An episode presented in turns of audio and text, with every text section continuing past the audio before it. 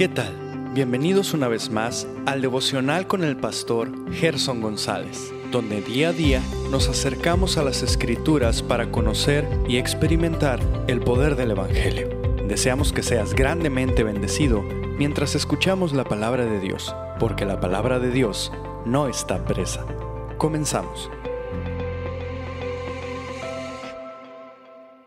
Hola, muy buenos días. El Señor sea contigo en esta ocasión. Qué maravillosa oportunidad la que tenemos de nuevo de venir y recibir de la palabra del Señor esta mañana en las palabras de Robert Hawker.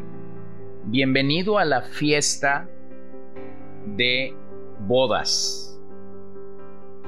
Precioso Señor Jesús, vísteme con el vestido de bodas de tu justicia, y aliméntame con la rica comida de tu cuerpo y sangre. Sé mi protección, mi gozo y mi todo, de modo que cuando esté en tu iglesia, en tu mesa, en tu casa de oración terrenal o en tu reino de gloria celestial, tú, el Rey, vengas a ver a tus invitados y mi alma pueda clamar diré en tus propias palabras benditas y con una alegría indescriptible y llena de gloria. En gran manera me gozaré en Jehová. Mi alma se alegrará en mi Dios, porque me vistió con vestiduras de salvación. Me rodeó de manto de justicia, como novio me atavió y como a novia adornada con sus joyas. Amén. Qué maravilloso cuadro celestial, el que un día por la misericordia y la, y la gracia de Dios participaremos de estas bodas de el Cordero allá en el cielo. Pero mientras eso acontece, mientras eso sucede en nuestras vidas, nosotros tenemos una experiencia diaria y de hecho por la gracia de Dios, varias veces al día, de poder experimentar una fiesta en nuestros hogares. Una fiesta que tiene como lugar preciso la mesa. Me refiero a cada momento cuando comemos, a cada momento cuando por la bendita gracia de Dios nosotros podemos estar a la mesa como familia. Entonces permíteme llegar al Salmo 128 y titularé estos ah, devocionales comiendo en familia. Para mí, el Salmo 127 y 128 son una continuación. Y recordemos que el Salmo 127 es este famoso salmo que nos recuerda que si Jehová no edifica la casa, en vano trabajan los padres. En vano es que el marido salga por temprano y sufra dolores para traer los alimentos al hogar y la provisión. En este Salmo 127 observamos que Dios se presenta realmente como un Dios soberano.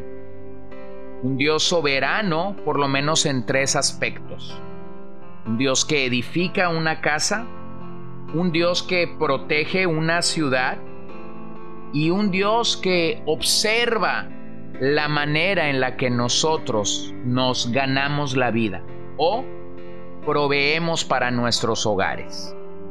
La realidad es que si Dios no nos respalda en estas tareas, todos nuestros labores, todos nuestros esfuerzos se convierten en un verdadero El hogar, el hogar sigue siendo el blanco favorito donde Satanás, Satanás desea obtener la victoria sobre nosotros los hijos de Dios. Y una de esas artimañas permanentes que el enemigo tendrá en contra tuya y en contra mía es precisamente impedir nuestra comunicación familiar. Se dice que en la milicia lo primero que se busca al atacar al enemigo es derribar o impedir sus comunicaciones. Si logras derribarlas, habrás alcanzado ya tu primer objetivo. Así que en este salmo vamos a encontrar un maravilloso cuadro de la familia ordenada por Dios en las escrituras y el ambiente que debe guardar nuestra mesa y nuestro tiempo familiar al comer. Así que permíteme leer para ti y para mí una vez más la exhortación del Salmo 128, un salmo pequeño, pero rico en contenido. Bienaventurado todo aquel que teme al Señor, el que anda en sus caminos. Cuando comas del trabajo de tus manos, dichoso serás y te irá bien. Tu mujer será como fecunda vid en el interior de tu casa, tus hijos como plantas de olivo alrededor de tu mesa. He aquí que así será bendecido el hombre que teme al Señor. El Señor te bendiga desde Sión. Veas la prosperidad de Jerusalén todos los días de tu vida y veas a los hijos de tus hijos. Paz sea sobre Israel. Bueno, este es un salmo que realmente es un himno y como ya hemos mencionado, del Salmo 120 al Salmo 134, nosotros tenemos los cánticos graduales, los cantos que los peregrinos hacían mientras ellos subían a Jerusalén para adorar. Aunque otros consideran que este salmo pudiera ser tomado o considerado como un salmo de sabiduría. Ahora, quisiera destacar la progresión que hay en este salmo. El individuo que es bendecido por Dios, las familias que son bendecidas por Dios y la nación que finalmente es bendecida por Dios. Este salmo nos refiere la comida, pero la comida en familia. es importante recordar que en la cultura judía las fiestas estaban vinculadas directamente con tipos de comida.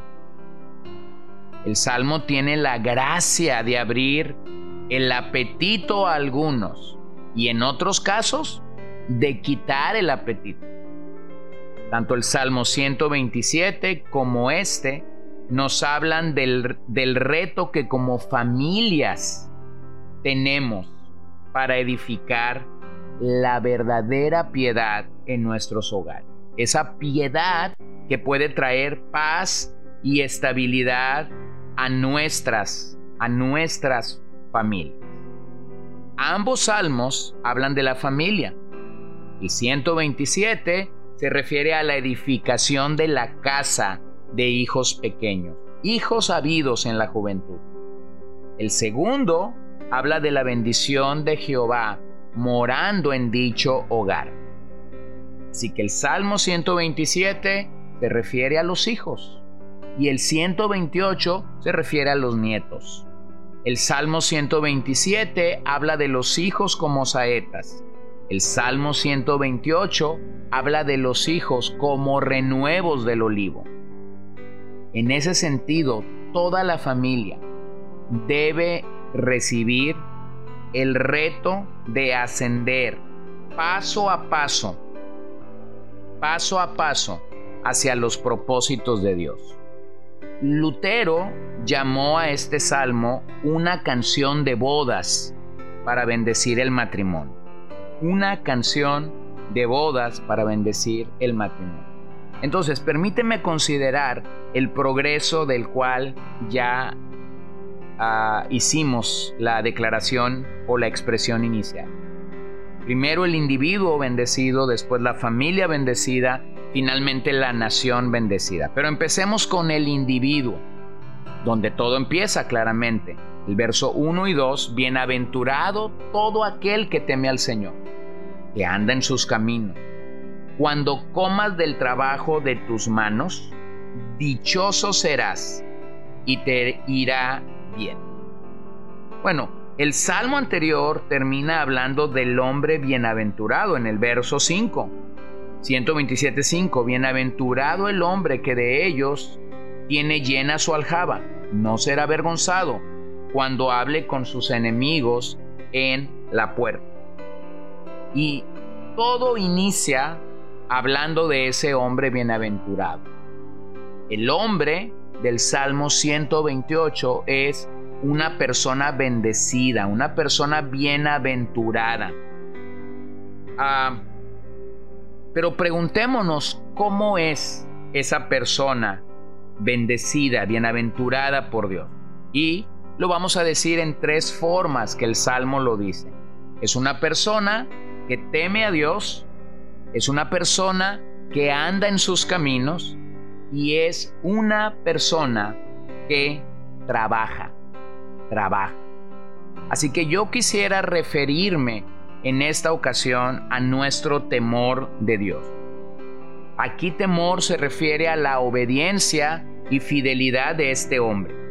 Ese tipo de temor no se relaciona con las ideas de miedo o de temor ante la presencia divina es en efecto el reconocimiento pleno de la misericordia de Dios y el deseo de obedecer sus mandamientos. De acuerdo con la literatura sapiencial, ese temor al Señor es la fuerza que guía al ser humano a buscar y descubrir la voluntad divina. Entonces podrá disfrutar la dicha y la bienaventuranza que se relaciona con la revelación del Señor. Ese es el temor de Dios. Esa es la piedra angular de toda bendición.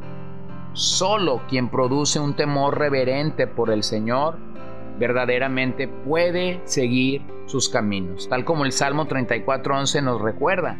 Venid hijos, escuchadme, os enseñaré el temor del Señor. Así que estamos verdaderamente captando la enseñanza de ese temor por las escrituras? ¿Estamos ah, enseñando en casa a los nuestros a temer al Señor? ¿Estamos cultivando temor? ¿O solemos solapar el pecado y cohabitar con él? Bueno, te recuerdo que si eres padre, que el pecado que tú permites en pequeñas cantidades, tus hijos lo practicarán en exageración. Y por esa razón es que como individuos bienaventurados, bendecidos por Dios, hacemos bien en cultivar el temor del Señor. Bueno, permíteme orar esta mañana y continuar entonces en nuestro siguiente episodio hablando de cómo es el individuo que es bienaventurado en el Salmo 128. Señor, gracias porque quieres bendecirnos por medio de tu palabra y de hecho lo has hecho ya. Al meditar, al reflexionar que el hombre que es bendecido por ti es un hombre temeroso, entonces tú nos llamas a cuentas de que así es como debemos de vernos, de que así es como nosotros debemos andar y caminar en ti. Así que pedimos de tu amor, de tu gracia y de tu fortaleza sobre nuestras vidas para andar en temor y para cultivar temor al interior de nuestros hogares. Te lo pedimos en el nombre de Jesús y te damos muchas gracias, Padre. Amén. Gracias por acompañarnos el día de hoy. No olvides compartir este devocional con todos tus conocidos y recuerda que puedes seguirnos en Podbean, Spotify y Facebook como CCBN Los Mochis para que puedas escuchar todos los mensajes, los devocionales y también seguir nuestras transmisiones en vivo. Esperamos que nos acompañes el día de mañana. Que el Señor te bendiga.